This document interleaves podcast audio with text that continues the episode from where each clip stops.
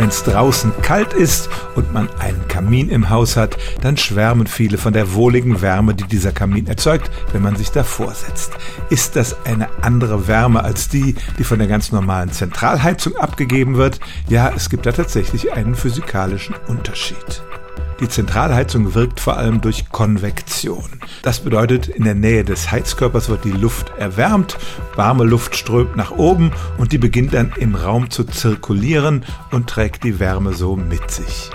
Das ist eine gute Idee, wenn man die Wohnung möglichst gleichmäßig erwärmen will. Im Idealfall merken wir von dieser Heizung nicht viel, außer dass uns eben nicht kalt ist.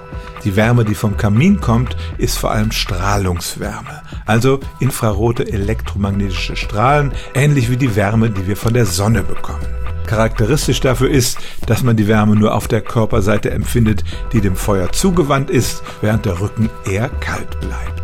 Das mag jetzt nicht so optimal sein wie die gewöhnliche Heizung, aber es erzeugt eben dieses wohlige Gefühl, weil wir ganz direkt spüren, wie die Strahlen auf unsere Haut treffen und es erinnert uns vielleicht tatsächlich an die wärmende Kraft der Sonne.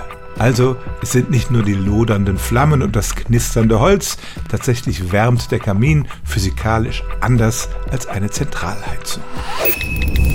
Übrigens, diesen Beitrag finden Sie in der ARD Audiothek. Im Podcast Stimmt's?